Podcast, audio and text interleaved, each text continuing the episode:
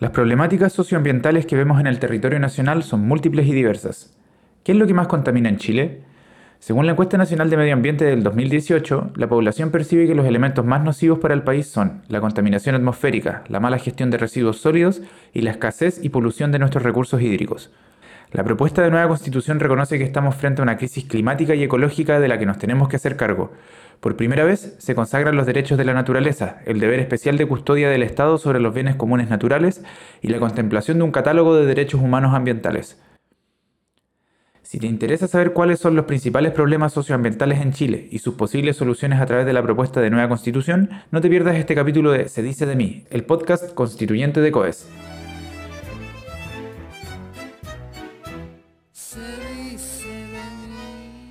Feliz de estar acá nuevamente con ustedes y dar inicio al noveno capítulo de Se dice de mí, podcast producido por el Centro de Estudio de Conflicto y Cohesión Social, COES. En el episodio de hoy centraremos la conversación en el capítulo 3 de la propuesta de nueva constitución, capítulo que se titula Naturaleza y Medio Ambiente. Este tema es realmente central para la vida y aunque muchas veces no queremos darle la importancia que tiene, influye directamente en muchos aspectos de nuestro existir, como es la alimentación, la relación con el entorno donde vivimos, la salud de las personas, nuestro modo de consumo, la relación con los animales y el compromiso con las futuras generaciones. Y para conversar de estos contenidos, hoy nos acompañan dos profesionales investigadoras. Primero me gustaría presentar a Mayeri Castillo. Hola Mayeri, muchas gracias por estar acá. Gracias por la invitación. Mayeri es antropóloga social de la Universidad de Chile, maestra en Ciencias Sociales en la Facultad Latinoamericana de Ciencias Sociales y doctora en Sociología. Su línea de investigación se ha enfocado en las desigualdades socioecológicas, pueblos indígenas, y fenómenos urbanos ambientales. Y a mi otro lado les quiero dar la bienvenida a Caroline Stam, investigadora adjunta de la línea Geografías del Conflicto y la Cohesión, profesora asistente y subdirectora del posgrado en el Instituto de Estudios Urbanos y Territoriales de la Universidad Católica de Chile. Además es doctora en ordenamiento territorial y urbanismo. Gracias Caroline por estar acá. Gracias por la invitación. Y como ya es de costumbre, que les habla Alfredo Menéndez junto al gran Diego Sandoval en los controles. Hola Diego. Bueno, para conversar, eh, me gustaría saber qué les parece y qué refleja que en esta propuesta de nueva constitución tenga un capítulo único de medio ambiente y, naturaleza. Eh, bueno, yo creo que es la manifestación de algo que hemos visto en las últimas décadas en el caso chileno, que es el aumento, por un lado, de la conflictividad socioambiental y también de las demandas de los movimientos sociales eh, en el espacio público. Eh, yo creo que el, que la Constitución tenga un capítulo especial nos está mostrando que es una preocupación ciudadana de relevancia, que requiere de medidas urgentes y de que tiene que tener en cierta, en cierta forma un espacio en el ordenamiento jurídico que nos estamos dando, que hasta ahora no lo hemos tenido. Sí, concuerdo con Mayari y agregaría que también en el contexto del cambio climático es más que nunca importante no incluir a la naturaleza también en, en esta carta fundamental para ir más allá de lo que tenía la Constitución actual, ¿no? Un solo artículo eh, que hablaba de eh, el derecho a vivir en medio ambiente libre de contaminación, el cual claramente eh, no se respetaba, ¿no? Y asimismo hay un nuevo paradigma que esta propuesta de constitución presenta en el tema de naturaleza y medio ambiente, y es que recoge una visión ecocéntrica. por ejemplo, algo que se discutió mucho en, jurídicamente en la Comisión de Medio Ambiente y Modelo Económico, y que finalmente quedó en el texto constitucional, es que la naturaleza ahora se vea como un sujeto de derechos. Carolina, si nos pudiera explicar qué implica para las y los ciudadanos esta nueva visión ecocéntrica en su relación con el medio ambiente y la naturaleza, y si crees si esta relación se modifica entre la sociedad y la naturaleza siendo esta ahora un sujeto de derechos. Sí, yo creo, que claramente es un gran cambio, eh, un gran paso adelante. La naturaleza ya es sujeto de derechos, significa que tiene una voz, o sea que al mismo tiempo que los humanos, los no humanos y la naturaleza em, tienen derechos, tienen derecho a ser protegidos y tienen derecho también a, em, a ir a tribunales y a eh, reivindicar, digamos, eh, su, voz. Así que es muy importante y se relaciona también con la constitución de una defensoría de, defensoría de la naturaleza, la cual va a estar a cargo ¿no? de, de, de promover ¿no? estos derechos de la naturaleza. Así que yo lo veo como algo positivo eh, en el contexto chileno. ¿no? Se discutió mucho de que eh, la naturaleza no es un sujeto de derechos, porque no tiene de alguna manera obligaciones. pero finalmente quedó en el texto.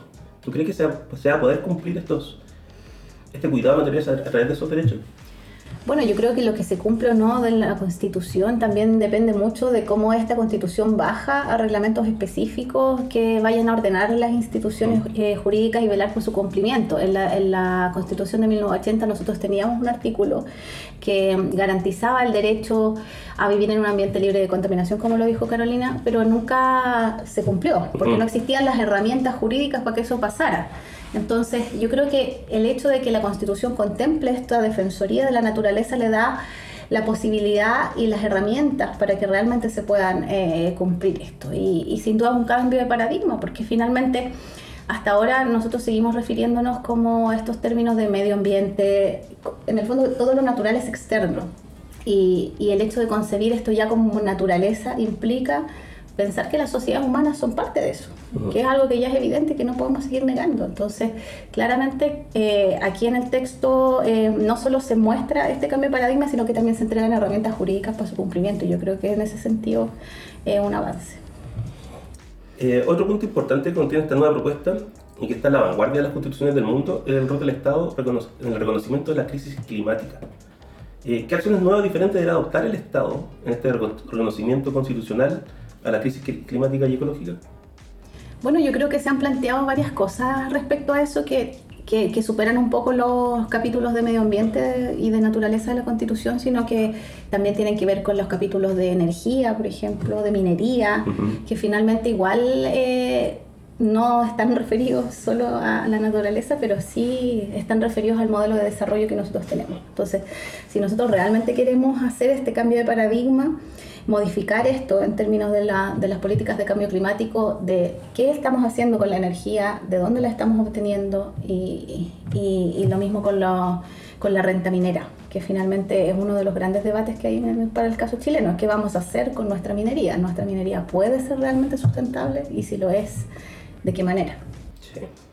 ¿Quiere complementar algo? No, concuerdo. Creo que la Constitución tampoco resuelve el tema del cambio climático. Es importante que esté adentro, pero hay un montón de otras herramientas, acuerdos internacionales eh, y otras acciones que hace el Estado chileno en, vista del cambio climático, ¿no? que ahí son realmente instrumentos para eh, bajar las emisiones de CO2, etcétera, ¿no? y, contribuir concretamente a, la reducción de los impactos eh, de las actividades humanas sobre el cambio climático. Otra diferencia de la nueva propuesta de la Constitución actual eh, tiene que ver con los bienes comunes naturales, que contrastan con los bienes nacionales de uso público de la actual Constitución. Aquí también hay un cambio de foco, ¿cierto? Eh, de pasar un tema de propiedad, mercantilización eh, de recursos naturales a una obligación del Estado de preservar, conservar e incluso restaurar los elementos y componentes de la naturaleza. ¿Cuáles crees tú son las, mayores diferencias en la práctica entre estos dos términos? Y si pudiéramos ejemplificarlo con alguna experiencia chilena que se vería beneficiada con este cambio constitucional. Sí, es un nuevo enfoque que también es muy importante porque hay eh, mucha presión sobre los recursos humanos en Chile y una privatización extrema también de estos recursos humanos. El caso del agua es el caso paradigmático, ¿no? Eh, así que esta, esta, esta propuesta, digamos, em, afirma que algunos eh, bienes comunes naturales son de todos, no pueden ser apropiados por algún grupo específico y sobre todo que el, el, Estado tiene un rol de custodio, que eso es muy importante en esta, en esta nueva propuesta. Concretamente, eh, yo creo que el caso del agua es el más claro, ¿no? El agua hoy en Chile está privatizado, es decir, eh, uno compra derechos de agua, los puede vender, etc. Y en esta nueva eh, propuesta cambia este enfoque con el agua siendo un de bien, una propiedad de bien público y eso yo creo que es fundamental. El caso del agua es el gran caso, yo creo, que va a cambiar con esta propuesta. Sí, ahí vamos a entrar en detalle con el tema del agua. Te quería preguntarte tú por un tema que investigaste que tiene que ver con el bosque nativo del Parque Comunitario Panul que queda en la Florida. Sí. Eh, si pudieras como ejemplificar un poco este caso a través de los bienes eh, comunes naturales. Sí, de hecho es un caso que trabajamos con una colega, Consuelo Viskupovic, que es un caso interesante porque es un bosque, em, un bosque nativo de la región central de Chile, así que es un bosque que no es el bosque que imaginamos como muy alto del sur, ¿no? sino que es un bosque eh, de tamaño bajo, con algunos tipos específicos de, de arbustos. Y este terreno del Panur es un terreno privado, ¿ya? que era público anteriormente y ha sido eh, vendido durante la, dictadura y hoy pertenece a empresas eh, que tenían como objetivo construir eh, condominios ahí en esta zona de la Precordillera, que hoy es una zona bastante cotizada para las casas de clase media alta. ¿no? Y un grupo de ciudadanos se ha movilizado para justamente proteger este bosque que está en un terreno privado, claramente eh, ahí es complejo tener una acción y han logrado eh, una modificación del plan regulador comunal, es decir, de lo que se puede hacer en este terreno, y han logrado em, cambiar el uso del suelo, o sea que ya no se puede hoy construir condominios, pero sí se puede todavía construir eh, equipamientos. Así que su lucha sigue. ¿Y equipamiento qué vendría a ser? Em, un gimnasio, una escuela, em, algún tipo de instalación que no es casa, pero sí igual, digamos, tiene impactos en este bosque. Perfecto.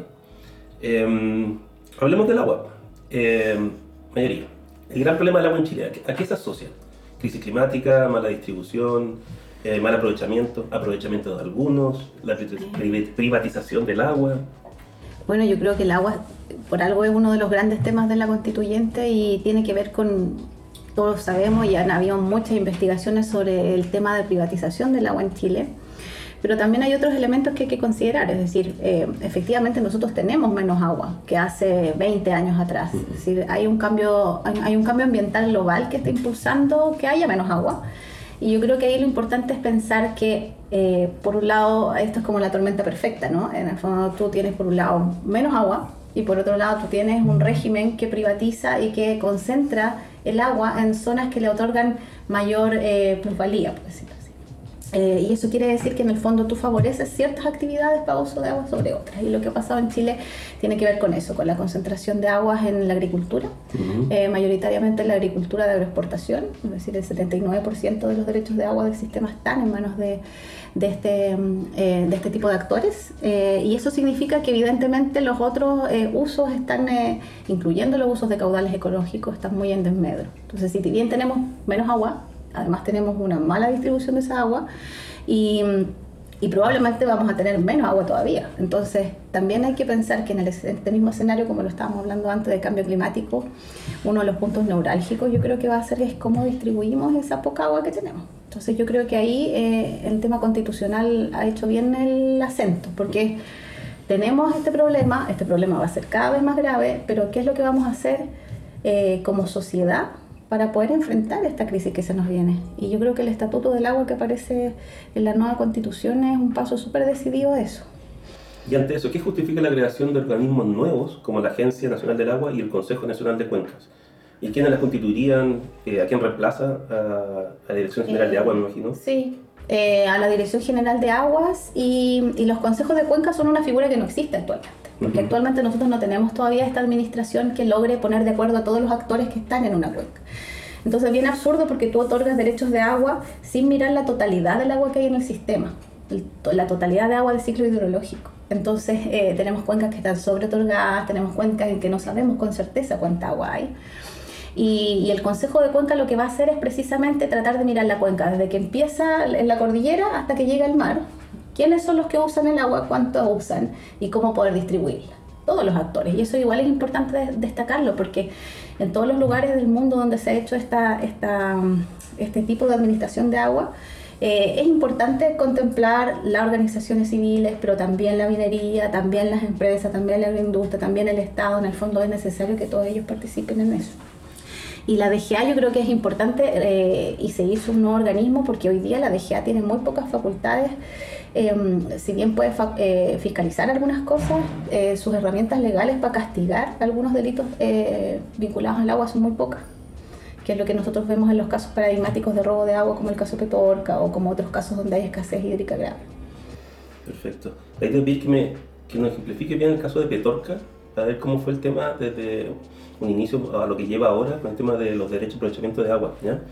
Sí, eh, bueno, lo que sucedió ahí es, el caso paradigmático, decimos nosotros, porque es una cuenca sobreotorgada, es decir, no se sabía con ciencia cierta cuánta agua había, se vendieron derechos, pero sobre todo se, realizó em, desde el Estado una subvención bastante específica a la tecnificación de riego, que eso significa que tú puedes extender en gran medida el potencial de la agricultura hasta en zonas en las cuales nunca había existido eso. Eh, entonces todos esos derechos de agua que tú tienes los ocupas hasta la última gota. Y cuando tú ocupas todo eso, en el fondo en la zona alta, lo que sucede es que no logras hacer que el agua siga corriendo. Antes eso no era un problema, porque la gente primero no cultivaba los cerros, y porque no existían estos subsidios para el riego, para andar tecnificando los cerros. Y segundo, porque cuando tú llegabas a cultivar en esa zona, cultiva- cultivadas con riegos que te permitían que el agua se escurriera. Lo que sucedió en Petorca es que hubo un sobreotorgamiento de derechos de agua, un- una concentración de subvenciones al riego, que hicieron que las zonas altas, que son las zonas paradigmáticas donde está todo el asfalto y todo, en el fondo agarran toda el agua e impiden el escurrimiento de agua hacia las zonas más bajas, Que viven en comunidades. donde viven las, eh, las eh, donde están los pueblos. Ya. Y en el fondo afecta, y ha afectado eh, gravemente el agua potable rural, que en el fondo es- debiera ser uno de los focos de mm, hoy en día de la distribución de agua de esa cuenca, porque la gente ahí no tiene agua para tomar. En el fondo, eh, pero como el derecho del agua es un derecho de propiedad inalienable, tú no puedes prohibirle a esa gente que tiene estos paltos acá arriba que use toda su agua. Entonces simplemente lo que hace es secar la cuenca y eso es lo que ha sucedido y por eso que ellos también han reclamado mucho de la prioridad que debiera tener el agua potable rural por sobre el agua eh, destinada a agricultura. Ujú. Carolina, eh, Mayerilla habló de un tema que tiene que ver con las, con las cuencas. Y esta nueva constitución habla que la cuenca hidrográfica va a ser la unidad mínima de gestión. ¿A qué se refiere esa cuenca hidrográfica como unidad mínima y cómo va a cambiar esto en la planificación territorial eh, de las regiones? Sí. Bueno, la idea, como lo decía Mayari, es que en una misma cuenca, es decir, lo que está alrededor de un río, eh, se planifique, digamos, alrededor de, eh, de este espacio porque es el espacio eh, de gestión del agua, ¿no? Así que la idea es que los actores que están en esta cuenca se pongan de acuerdo para ver cómo planifican el territorio. Es decir, qué tipo de actividades se autorizan, eh, qué tipo de usos, dónde se ponen carreteras, etcétera, ¿no? Todo lo que tiene que ver con la planificación. Así que, lógicamente, debería cambiar la lógica porque hoy la planificación se hace en relación a regiones, comunas, que esos son los límites, digamos, de la planificación. Así que cambiamos el foco territorial, ¿no? Pasamos de la comuna, en realidad en Chile se- no se planifica la comuna, se planifica eh, solo la zona urbana. Eh, y a nivel regional se planifica eh, la región. Así que vamos a cambiar esto, eh, pero tampoco pensemos que hasta ahora no se ha visto la cuenca. O sea, la cuenca a nivel de planificación lleva mucho tiempo que trabajamos cuencas. De hecho, hoy en Chile existe algo que se llama el acuerdo voluntario eh, de cuencas, Ya. pero son voluntarios, como se llama Yarín, no es obligatorio, pero ya hay herramientas. O sea, si bien la Constitución da un peso a las cuencas y ya lo establece como algo eh, que va a ser obligatorio, hay iniciativas, ¿no? No partimos de cero tampoco. Ujú. Pero de alguna manera en la actualidad se ve como muchas veces eh, el río como un- una barrera fronteriza. De aquí parte una comuna hacia allá o una región y otra hacia acá. Ahora eso cambiaría, como que ese sería un alimentador de vida hacia sus alrededores. Sí, claro. Ya. es cambiar un poco los límites que, en los cuales planificamos. Claro, la planificación en relación a límites comunales no tiene mucho sentido si pensamos en estos sistemas naturales. Así que la idea es integrar estos sistemas naturales y no planificar solo en relación a las comunas. Lo mismo sería el borde costero, por ejemplo. No tiene sentido si yo planifico Algarrobo y no planifico la comuna al lado. Los impactos que va a tener la comuna vecina se van a repercutir en, en Algarrobo. ¿no? Así que la idea es eso, dejar de pensar en límites institucionales clásicos e integrar eh, estos ecosistemas. ¿Y cuál cambio vendría a ser ahora que el agua tiene, es un derecho humano? El derecho humano al acceso al agua y al saneamiento. ¿Qué, qué, qué producirá eso más allá que como principio? Sí, lo que decía Mayari también, por ejemplo, hoy en el caso de Petorca, en este caso se podría decir que algunos, alguna parte del agua no se queda solo para los paltos y eh, la agroindustria, sino que eh, si no hay agua, el agua se va de manera prioritaria a la gente para el uso humano. O sea, se podría cambiar quién recibe el agua. Y en el caso de Petorca, significa que la comunidad debería tener agua para poder bañarse, lavar, eh, para los usos, digamos, cotidianos. Y solo quería complementar ahí una cosa respecto a que ahí en la propuesta señala que es un derecho humano, pero también un derecho de los ecosistemas. Y eso es súper relevante porque finalmente eh, deja de poner el centro solo en la sociedad humana y establece cosas que hoy en día se pasan por alto como los caudales ecológicos, que finalmente son lo que va a alimentar la vida alrededor de los ríos. Entonces, el hecho de que la prioridad esté en los dos lugares, yo creo que tiene que ver con el poner esa relevancia en que el uso humano es parte también de ese ecosistema total. ¿Qué serían los caudales ecológicos? Es que hoy día la legislación establece que mm, tú puedes otorgar los derechos de agua de un río hasta cierto punto. Ujú. En el fondo no puedes extinguir completamente el río, sino que tú tienes que tener un, dejar un poquito de agua que se llama caudal ecológico, Mm. que es muy poquito, en verdad. La mayoría de los ríos, como el río Loa, que son cuencas que ya están agotadas, eh, su caudal ecológico ya casi no existe. Pero que en el fondo la legislación lo contemplaba para decir que en el fondo no es que se hubiera sacado toda el agua del río, sino que igual quedaba un poquito, pero era muy poquito. Si nos podría comentar sobre el, el problema del río Loa también, que tú lo investigaste. Ahí también hubo aprovechamiento de aguas y actualmente eso quedaría extinto en algún momento con las normas transitorias y pasaría a ser em, las autorizaciones de uso de agua, Mm. que eh, jurídicamente tendría como un nivel más bajo al parecer eh, que lo que era el aprovechamiento de agua que actualmente la actual, eh, la actual constitución da. Claro, lo que sucedió en el LOA es que cuando salió el código de aguas tú podías inscribir derechos sin tener eh, que probar para qué lo ibas a usar.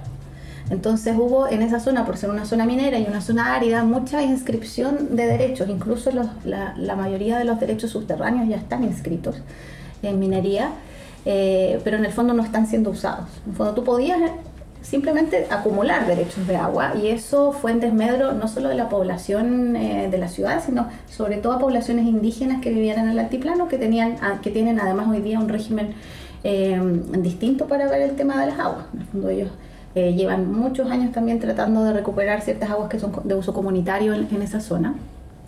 Entonces lo que, lo que establece la propuesta es que tú ya no vas a poder hacer eso. En el fondo yo no voy a poder inscribir este derecho de agua para mí y vendértelo después, sino que yo lo puedo inscribir si yo te digo, yo lo voy a usar para esto. Y si no lo uso para esto, entonces devuélvemelo, para que dárselo a otro que sí lo va a usar. Pero hoy día tú no puedes hacer eso, porque una vez que ya está inscrito es tu propiedad. Y se comercializaba como contrato. Y lo puedes comercializar en un mercado de agua en el cual eh, hoy día en, en- en- en las situaciones donde hay escasez importante es súper claro, po, porque en el fondo los grandes agricultores le compran los derechos a todos los chicos para poder salvar su producción y los otros se quedan sin agua. Y en el, en el caso del LOA, eh, ¿tenían que ver también con agricultora o estaban metidas las mineras? Eh, es sobre todo derechos de minería. Sí, no, en el caso del LOA eh, hay varias minerías, eh, no solo la minería estatal de Codelco, sino que también hay minería privada. Y ahí hubo entubamiento de ríos por parte de la minería, pero muchos años atrás, eh, que afectó a las comunidades indígenas que vivían en la zona más, del- más alta. ¿Que serían cuáles? ¿La Licanantay? Los pueblos licanantay que hoy en día están organizándose y que han logrado veredictos jurídicos bien importantes en la recuperación de aguas comunitarias, pero que en el fondo siguen, eh, siguen peleando por este tema de los caudales ecológicos, por el tema de la agua para la agricultura, que hoy en día está principalmente destinada a la minería. Bueno, y como siempre, haremos una pausa de descanso mientras que a ustedes les dejaremos con un nuevo tema de música chilena. Hoy escucharán a la banda Pelusa con un tema de música disco para que la bailen a cualquier hora y que toca la problemática del agua en Chile. Escuchen hasta que el agua al río brote.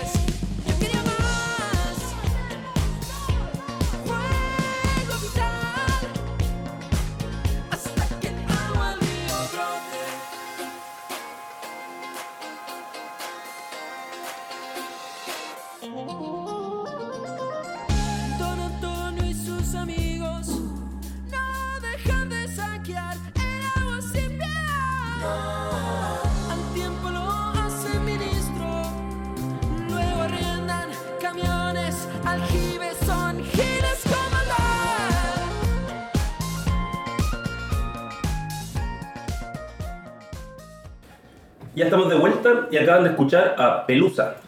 Eh, Pelusa es una banda chilena del sello Música y Entretenimiento y que está compuesta por Pablo Viergo, Coti Delia, Sucho Sudi, Aldo Américo y Olga Galperín.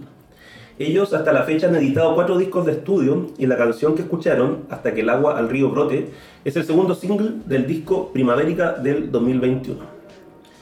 Bueno, para continuar, eh, Carolina, te quiero preguntar porque otro órgano nuevo que, presenta esta nueva constitución es la Defensoría de la Naturaleza. ¿Qué vacío viene a llenar a nivel de competencia de los organismos ya existentes, tanto como la Superintendencia de Medio Ambiente o el Servicio de Evaluación Ambiental?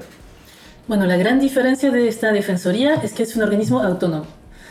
O sea, no es un organismo como la Superintendencia de Medio Ambiente o el Servicio de Evaluación Ambiental, que son estatales. ¿Y eso están bajo el paraguas de quién? del Estado, estos, Pero la del- defensoría va a ser ya. autónoma. Es decir, no va a ser ni del Estado, ni de los privados, ni de la sociedad civil. Pero esta defensoría va a estar aparte, digamos, y por eso su rol, y ahí estoy tomando el artículo Te escuchamos. 149 de la Constitución, es fiscalizar al Estado y también a las entidades privadas. Así que por eso es autónomo, ¿no? Y también puede formular recomendaciones, hacer seguimiento de reclamos, eh, hacer acciones constitucionales y demás. ¿Y Así la que es- composición de este órgano aún no se sabe? ¿Va, va a ser la ley la que va a decir eso? El artículo 150 nos Vamos. dice quién va a ser parte de esta defensoría. Eh, es interesante porque eh, el defensor, que va a ser el jefe, digamos, de esta nueva institución, eh, va a ser designado a partir de una terna que van a designar los- las organizaciones ambientales de la sociedad civil. Ujú. Que la sociedad civil va a designar tres personas y van a decir quiénes son el Congreso de Diputados y Diputadas y la Cámara de las Regiones. Así que la elección va a ser compartida entre sociedad civil y eh, parlamentarios. O sea, la sociedad civil presenta ¿Tres nombres? tres nombres ya, ¿y el Congreso qué hace? De- decide cuál, dentro de los Uno de esos. Sí. Para cada caso, digamos. O va a haber un, un mega personaje que va a decidir para todos los casos. Sí, va a haber un jefe. Ah, perfecto. Ya, muy bien. Muy bien. Así que eso es interesante, ¿no? Y en otras partes del mundo existen este tipo de organizaciones eh, que la idea es justamente que eh, se conforman por parte de distintos actores, no solo del Estado, no solo de los privados, no solo desde la ciudadanía. ¿Y cómo ha funcionado en otras partes? Yo- en Francia, por ejemplo, tenemos la Comisión de Debate Público, que es una organización autónoma también, que es tripartita también, y que eh, da opiniones sobre los proyectos grandes, eh, aeropuerto, eh, autopistas, etc. Y tiene un funcionamiento interesante porque como es independiente, autónoma y junto a los varios, varios sectores, da opiniones que son bien interesantes y que tienen eh, legitimidad. Ajá. Y la deliberación sale del mismo, del mismo organismo, digamos. Sí. Ya, perfecto. perfecto. Mayori, para ti tengo una pregunta. ¿Considera que esta propuesta representa una mejora en cuanto al acceso a la justicia ambiental? Y específicamente respecto a las distribuciones de cargas y beneficios ambientales que reciben ciertas comunidades. Bueno, yo creo que a diferencia de la Constitución de 1980, que como señalábamos antes, que tiene solamente un artículo, pero no tiene tampoco ninguna herramienta tan directa para hacer que ese artículo se cumpla, eh, yo creo que esta propuesta de, de constitución tiene elementos bien específicos para garantizar que en el fondo no se produzcan situaciones de injusticia ambiental como, como estaban hablando antes, está por un lado la Defensoría de la, de la Naturaleza, pero también hay otros, hay, hay otros elementos en la Constitución misma que hablan de justicia ambiental. Y, yo creo que eso es importante porque durante todo este tiempo hemos hablado eh, de la importancia de la conservación, de la importancia de ciertos espacios, pero nos ha costado mucho visibilizar estas situaciones de desigualdad ambiental en las cuales nosotros eh, en Chile hemos estado inmersos y que son la base prácticamente de la alta conflictividad que tenemos en estos temas. Sí. De hecho, quizás para, para complementar un poco, eh, primero aparece el término justicia ambiental en la Constitución, lo cual es nuevo, o sea, en la propuesta de Constitución, pero también hay un artículo que a mí me, me gusta mucho, que es el 197, que eh, ahí dice que el Estado tiene que asegurar una adecuada localización de los asentamientos y las actividades productivas con criterios de equidad y justicia territorial. Así que también le da, digamos, un, un enfoque en la planificación y en la organización del territorio para que justamente eh, no ocurra lo que ha ocurrido hasta ahora, ¿no? Y solo para terminar la idea entre, entre las dos, yo creo que una de las herramientas bien específicas estaba pensando tiene que ver con esta planificación territorial más des- y esta descentralización, porque yo creo que finalmente las situaciones de injusticia ambiental que vemos en la mayor parte de sus casos han tenido que ver con la toma de decisiones centralizadas y eh, que ha pasado por sobre la voluntad de las comunidades locales. Entonces yo creo que entregar herramientas para que eso se haga de manera descentralizada va a ser algo súper importante en términos de justicia también. Y eso está vinculado con el Estado regional que propone esta, esta nueva constitución. Sí, yo me acuerdo haber escuchado muchas veces con el tema de, de zona de eh, Quintero Cuchuncaví, que una de las demandas que pedía tanto gente del sindicato, de las empresas, decía que eh, los grandes dueños de ahí les gustaría que ellos vivieran alrededor de la, de la industria. eh, porque sabían que dentro de unos un año o no más que eso, su decisión iba a ser muy diferente a la que están tomando hasta el día de hoy. Claro, y habían empresas, hay las empresas que pagan impuestos en Santiago, en el fondo eran, eh, y eso lo, lo- lo señalaron con mucha fuerza, me recuerdo, en el, había una organización que se llamaba el Cónclave de Alcaldes de Zonas de Sacrificio, Ujú. que era una figura que según yo permitía ver precisamente lo absurdo que era esta centralización de las decisiones, porque los alcaldes todos estaban en contra y todas la- las organizaciones, o sea, todas las autoridades a nivel central consideraban que estaba bien lo que estaba pasando. Entonces, eh, ¿cómo va a ser posible que la autoridad local, que la autoridad que conoce más el territorio, que sabe más las necesidades que existen ahí y que sabe más las problemáticas ambientales, no pueda tener voz respecto a lo que está sucediendo ahí? Eh, entonces, sí. eh, Y dentro de esas desigualdades socioeconómicas, eh, perdón, socioecológicas, eh, ¿cuáles son las más preponderantes? ¿Qué, qué- que tú lo has investigado? ¿Cuáles son los ¿Cómo? factores más, más, más relevantes entre eso?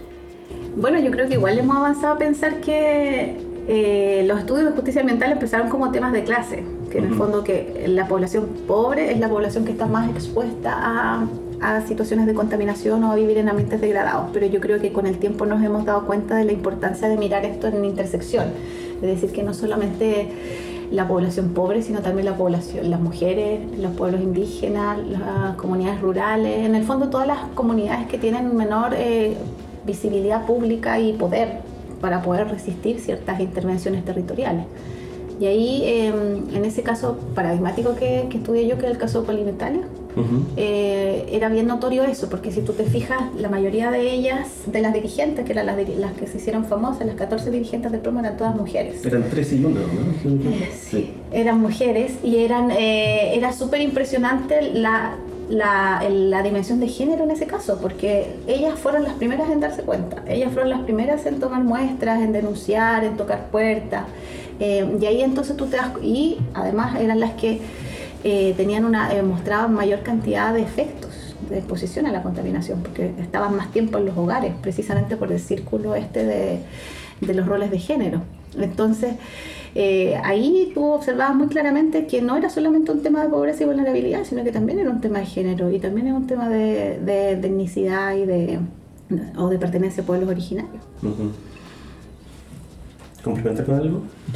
No, yo concuerdo, la, la injusticia ambiental se ve en, en- en muchos temas en Chile, tanto industria, rellenos sanitarios, eh, plantas de tratamientos de aguas servidas, dónde están y dónde vive la población rica de la ciudad y la población pobre de la ciudad, ¿no? Sí. Es, es muy claro cuando uno mira dónde están todas estas instalaciones que tienen impactos ambientales fuertes. Sí. Muchas veces irónicamente se decía, o para justificar, que era porque eso, esos predios eran mucho más baratos el metro cuadrado y que por eso se hacía.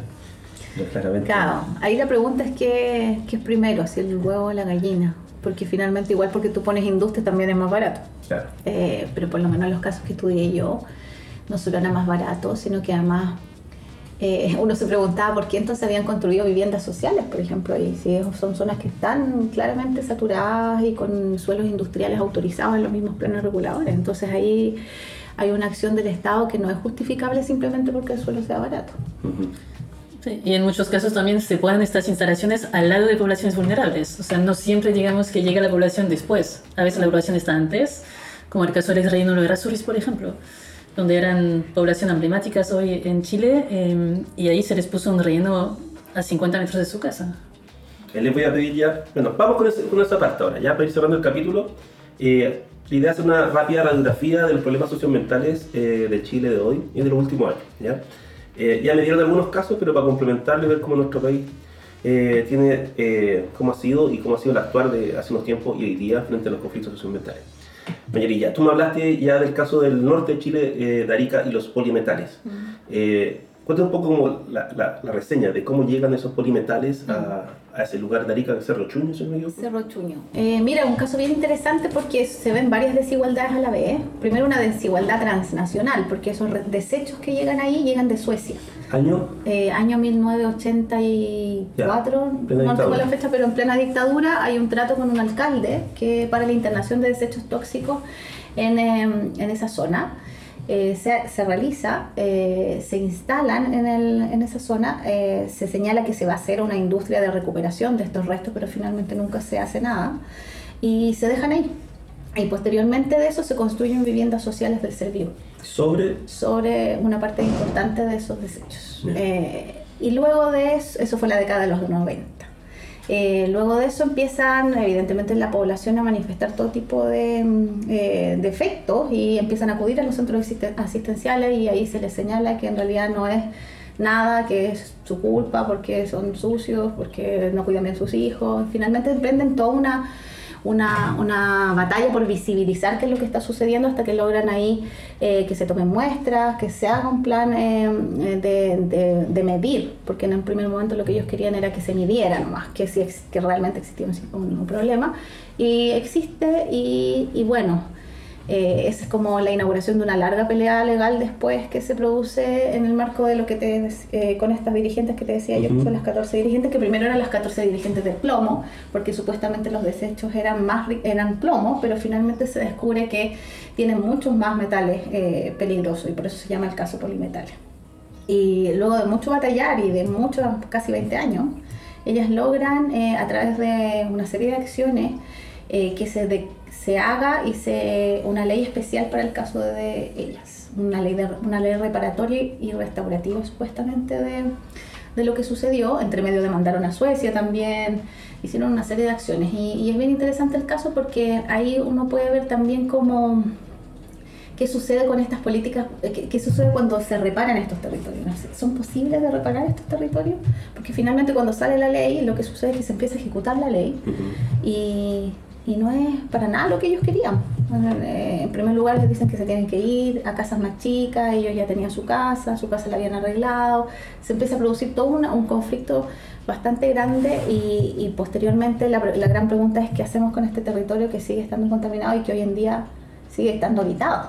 ¿Cuál era el cambio de ley o la ley que se sumaba? Se hizo una ley que se llama la ley polimetales. ¿Qué, qué, qué dice? Eh, se estableció un polígono en el cual era la zona más contaminada de la- donde la gente no podía vivir. Entonces la gente que vivía en este polígono tenía que ser erradicada a otras zonas a cargo del Estado. Es decir, el Estado tenía que en el fondo proveerles una solución habitacional fuera del polígono contaminado. ¿Sin reparo alguno eh, Eh, por el tiempo vivido ahí? Daba lo mismo, porque en el fondo eh, la exposición que ellos habían vivido daba lo mismo que tú hubieras estado 10 días o, o dos años. En el fondo el, el Estado se tenía que hacer cargo de la responsabilidad de haber construido las casas. No por eso, pero a través del tratamiento de salud que iban de por, vida por eso. Claro, anteriormente había una, una- un área que era, era un plan integral, era la erradicación, luego era un plan integral de salud y luego un plan edu- de educación, precisamente porque la exposición al plomo tiene una serie de efectos en los sistemas cognitivos de los niños. Sí, creo que tuvieron acceso a salud gratuita a partir de esta ley. Claro. Estos pobladores, bueno, contaminados. Eh, entonces los tenían que sacar de esa zona. Y las zonas que no estaban convertidas en el polígono, que también estaban contaminadas, y pues podían optar a ciertas medidas de remediación, como por ejemplo que te taparan el patio y te lo pusieran impermeable para que no hubiera polvo, hicieron limpieza de techos. Eh, pero en la zona crítica sí te tenían que sacar, porque era un lugar que no era habitable. Pero el día de hoy el Cerro Chuño al campamento. está, sigue siendo habitado. Bueno, eso fue un poquito la paradoja, porque finalmente en, parte, hay, en algunas partes fueron erradicados los pobladores con un sistema, con un sistema muy, muy terrible, que además yo siento que fue muy, eh, muy victimizante de la población. Fondo, que los, los agarraron, les dijeron esta es la opción que tienen y se tienen que ir. En el fondo no ahí un proceso de diálogo profundo con las comunidades de saber eh, cómo reparar Ujú. lo que se había, lo que había pasado ahí. Y luego las casas que quedaron abandonadas fueron tomadas por otros pobres que también que necesitaban vivienda. Y ahí es como que tú veis una escala de, de- de vulnerabilidad y de desigualdad tremenda, porque finalmente habían personas, yo me acuerdo cuando hacíamos en ese tiempo los trabajos de campo etnográficos, que tú les decías, pero ¿por qué se toma esta casa si esta casa la están desocupando porque está contaminada? No, pero es que yo no tengo dónde vivir. Prefiero vivir acá unos años que vivir en la calle. Entonces, pero sin embargo también el Estado no tenía ni una herramienta para poder hacer, eh, para poder evitar esto. Carolina, te toca a ti. En esta nueva constitución, los glaciares quedan excluidos de toda actividad minera, ¿cierto? Con esta nueva eh, constitución, proyectos como Pascualama, que afectan la región de Atacama, ¿no tendrían cabida?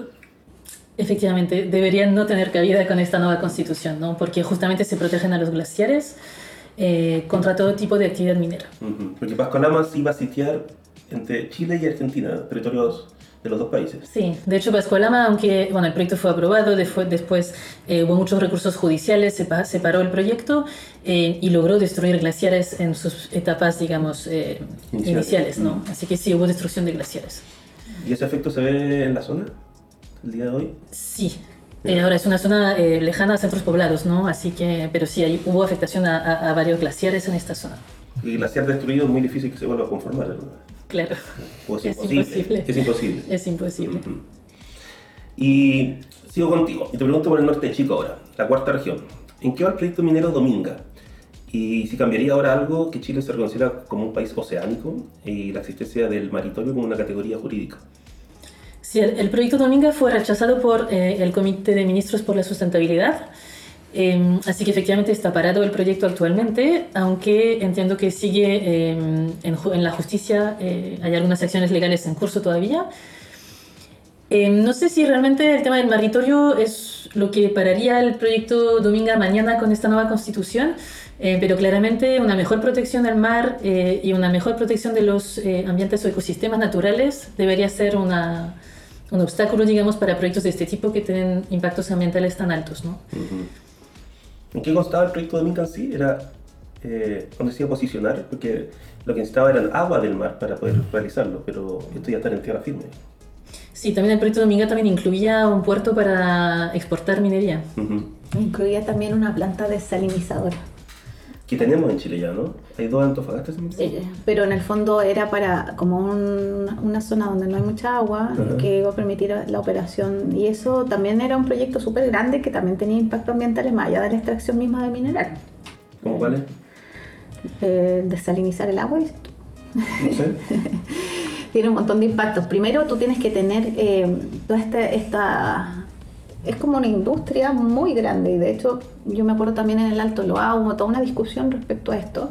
eh, porque eh, los eh, evidentemente en el desierto de Atacama ya no hay tanta posibilidad de acceder a agua por parte de la minería. Ya los, los derechos ya están y los ríos ya tampoco es que hayan más. Entonces hay un cierto límite ecológico para la ampliación minera ahí es que estaba haciendo, tratando de ser resuelta con el tema de la desalinización. Y claro, los impactos que tú tenías ahí eran, eran brutales, porque por un lado tú tenés que en el fondo, en algún lado, dejar todos esos desechos, que es lo que sucede también con otros procesos de la minería, que finalmente terminas destinando grandes espacios de los territorios solamente a la acumulación de desechos de la minería. Sí, concuerdo. O sea, de hecho, yo recomiendo los trabajos de María Cristina Franco sobre desalinización, porque muestra que si bien se ve de lejos como una super solución, no, no tenemos agua, saquemos agua del mar, le eliminamos la sal y tenemos agua, ¿no?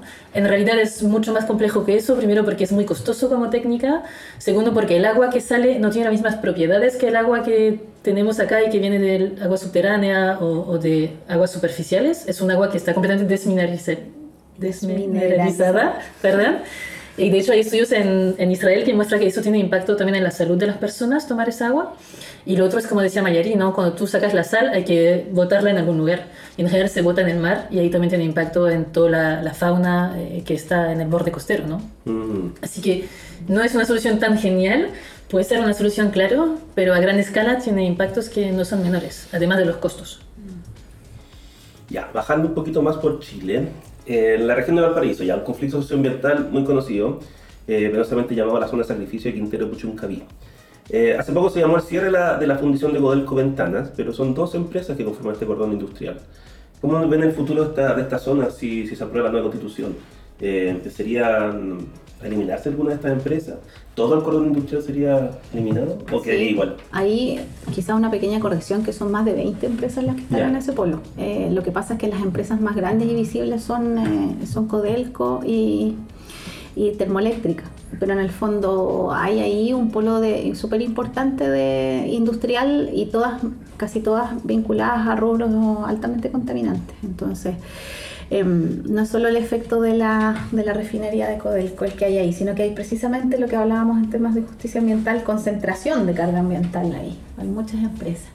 ¿Cómo cambiaría? Yo creo que precisamente cuando tú ya tienes un Estado que tiene por obligación legal y constitucional que distribuir cargas ambientales eh, de manera eh, justa y equitativa a lo largo del territorio, no debiera por qué seguir existiendo zonas en las cuales existe este nivel de acumulación. Eh, cuando se instalaron estos polos industriales eh, de las zonas de sacrificio, en el caso de Puchuncaví Ventanas, eh, tú todavía lo puedes encontrar en algunas, en al- cuando hablas eh, con algunas personas, estaba muy presente esta idea de nosotros somos una zona de sacrificio, igual nosotros nos sacrificamos porque somos parte del sueldo de Chile, que es la minería. Eh, pero finalmente cada vez menos eh, es claro para ellos que eso sea un sacrificio que valga la pena, sobre todo porque no solo no es reconocido, sino que no disfrutan de ninguno de los beneficios de eso. Mm. Eh, y precisamente por eso yo creo que hemos estado avanzando también a abandonar un poco la idea de zonas de sacrificio y pasar a llamarlas de otra manera. Eh, ellos mismos han, han- han señalado eso y, y yo creo que ya de, eh, la propuesta de nueva constitución también establece con palabras bien concretas que el Estado tiene la obligación de restaurar los territorios degradados. Y yo creo que ahí hay una- un desafío importante en estas zonas de sacrificio, de convertirlas en zonas de restauración ambiental. Eh, y hay herramientas jurídicas para eso. Sí, eso es algo nuevo ahora que la Constitución dice que no solamente el que rompe paga de alguna manera, sino también tiene que hacerse cargo de la restauración de, de lo- cómo estaba antes que ellos llegaran, siendo empresa privada o, o estatal, digamos. El caso de Puchuncaví y Quintero, ¿cómo lo ves tú? Eh, ¿Qué futuro le ves o qué no futuro le ves? O sea, es un caso complejo. Tampoco podemos esperar que de aquí a dos años ya no haya ninguna industria en Quintero Puchuncaví eh, y que sea una zona recuperada, turística, etc. Yo creo que es un proceso largo. Son zonas que concentran efectivamente un montón de, de empresas, industrias que también son importantes para la economía chilena. Así que pasa efectivamente por cerrar algunas poco a poco, pero también aumentar también eh, la fiscalización, el monitoreo, porque también estas industrias eh, tienen que respetar mínimos ¿no? Eh, ambientales y eso se puede, hay tecnologías también para hacerlo, así que ya también hay una necesidad que el Estado esté mucho más presente eh, vigilando eso, ¿no? Porque es- pasa todavía, si uno sigue las redes sociales, que cada día o cada semana hay un derrame de petróleo chico en Puchuncaví o hay niños en una escuela que tienen mareos. Eh, y eso pasa porque en algunos momentos las industrias abren la, La la chimenea y, y salen y, y no hay, ahí no hay respeto de la, de la legislación ambiental, ¿no? Así que creo que es un proceso que debería la nueva constitución apoyar, no solamente cerrar todo, sino que también apoyar a que eh, sean industrias que respeten los mínimos legales eh, y poco a poco, como decía Mayari, se conviertan en zonas eh, no contaminadas, sino que de recuperación, ¿no? Pero claramente es un proceso largo. ¿Y en qué quedó el cierre de Codelco Ventana finalmente? No quedó en nada al final. Volvieron a abrir. Ya, estás trabajando a la misma... Eh, lo que sucede es que igual lo que se hizo es un plan de largo plazo de cierre, no es como que lo iban a cerrar de un día para Claro. otro, sino que hubo un anuncio, pero finalmente lo que se plantea es una, una disminución paulatina de actividades hasta el cierre. Y eso contempla la reubicación de los trabajadores de manera paulatina. Entonces, claro, como decía Carolyn, eh, tú no, no vas a cerrar eso de un día para otro y de un día para otro se va a convertir en un paraíso, eso no es así. Y yo creo que ahí eh, también está el desafío de, de la reconversión productiva de la población, porque finalmente eh, uno puede decir lo que quiera, pero la mayor parte de la población que vive en esas zonas, en alguna parte de las cadenas, eh, está involucrada en la, en la minería, ya sea en servicios, quizás no directamente en el polo. Mm. Eh, si bien sufren todos los efectos negativos, también eh, viven de eso. Entonces, el Estado no solamente tiene que velar porque haya una restauración de esa zona, sino que también tiene que velar porque haya una reparación de los sujetos que viven ahí y una reconversión productiva para que eso se pueda generar. Porque si no, yo veo que es bien difícil. Es la expulsión total de tu propio territorio. En el fondo, no solo te degradaron el territorio, sino que además ahora te dejaron sin-. Claro. Antes de que fuera zona de sacrificio era una zona turística, ¿no? Era una zona turística pesquera y, y de agricultura. Entonces, esas que eran las principales actividades, la pesca y la agricultura y el turismo en verano, era- ya no son posibles y probablemente no van a ser posibles en mucho tiempo. Eh, entonces, un desafío importante es saber qué es lo que va a pasar ahí con esa población para que no termine siendo expulsada de su propio territorio. Carolina, si hablamos de los problemas socioambientales resueltos con un final acorde a su entorno, podría ser el del parque Los Rasuris. ¿eh? Eh, si pudiera hacer una reseña de su historia y acciones que lograron que se pudiera hablar hoy en día de un parque y no de un relleno sanitario. Sí, bueno, no sé si no está, si está resuelto. Yo creo que no está resuelto, está en camino, pero hasta que esté resuelto no, no, no hablemos demasiado rápido. Eh, sí, este relleno bueno, fue eh, un relleno sanitario que se construyó en Santiago en los eh, años 80, donde se enterró eh, y se compactó gran parte de la basura de la ciudad. ¿no? Y cuando se completó, se rellenó completamente eh, el hoyo porque eran, antes eran donde había ripio. Ya. Eh, cuando se, se llenó, se tapó, se puso una cobertura y se cerró. Y ahí se abrió el re- el reino sanitario en Tiltil. Perfecto. Abrimos uno nuevo, ¿no? Más lejos, más lejos y, y más grande. ¿Y recibiendo la misma basura de todas las comunas de Santiago? ¿O la mayor parte de Sí, comunas? Tiltil recibe gran parte. Yo creo que los tres cuartos de la basura de Santiago se va en tren a Tiltil. Eh, así que se cerró, pero durante eh, décadas se dejó este terreno como un, digamos, un terreno baldío y en el medio muy cercano a, a población.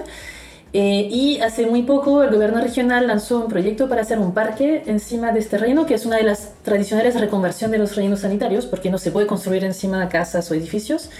Eh, así que se inició este proyecto eh, que era muy esperado por la población, ¿no? porque también vivir al lado de un terreno baldío implica también ratones y un montón de problemas también ambientales, además de imagen, etc. ¿no?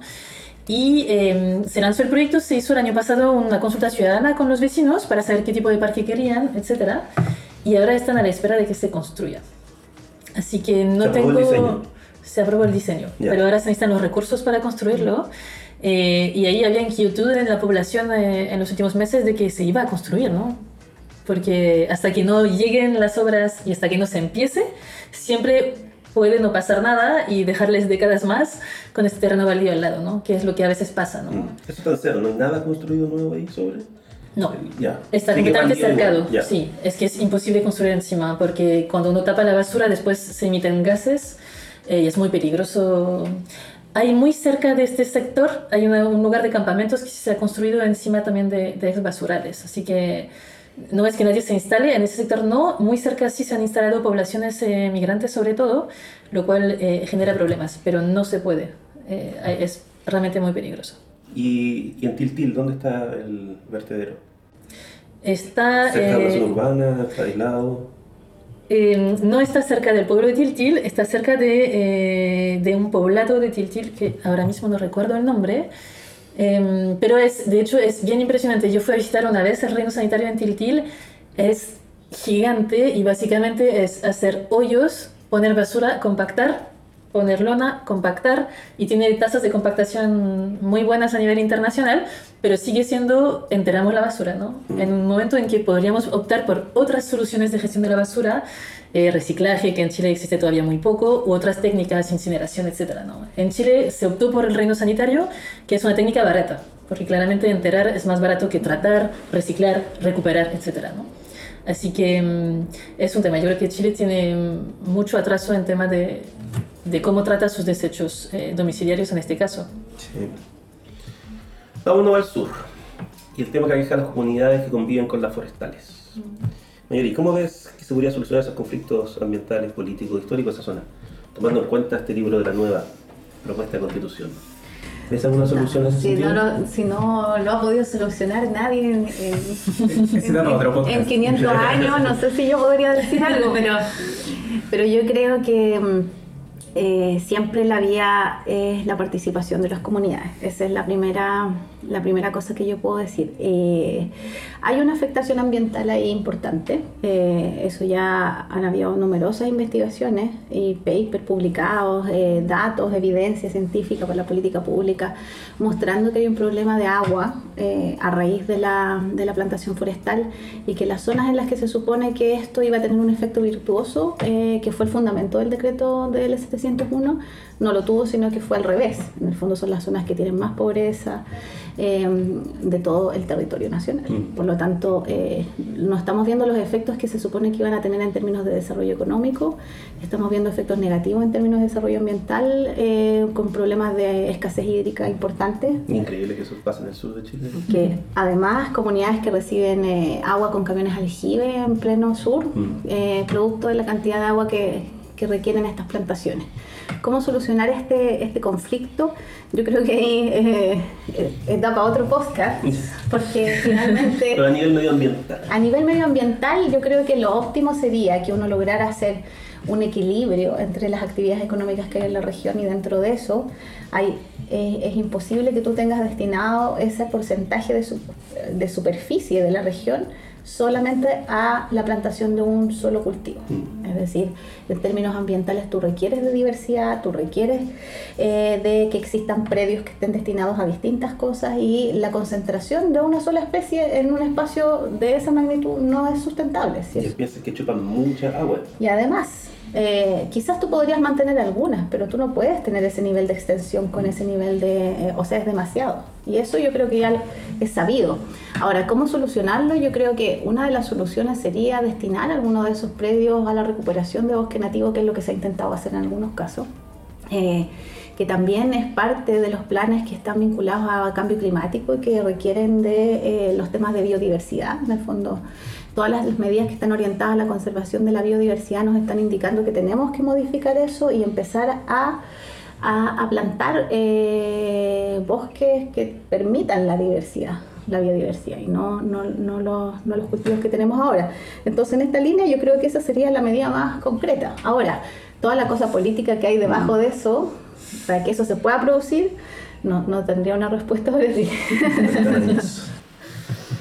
Carolyn, para cerrar, uno de los proyectos más ambiciosos que no logró su realización fue Hidroaicén, en la Patagonia.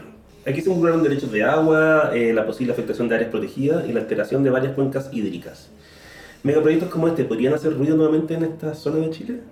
Siempre puede pasar, yo Siempre creo.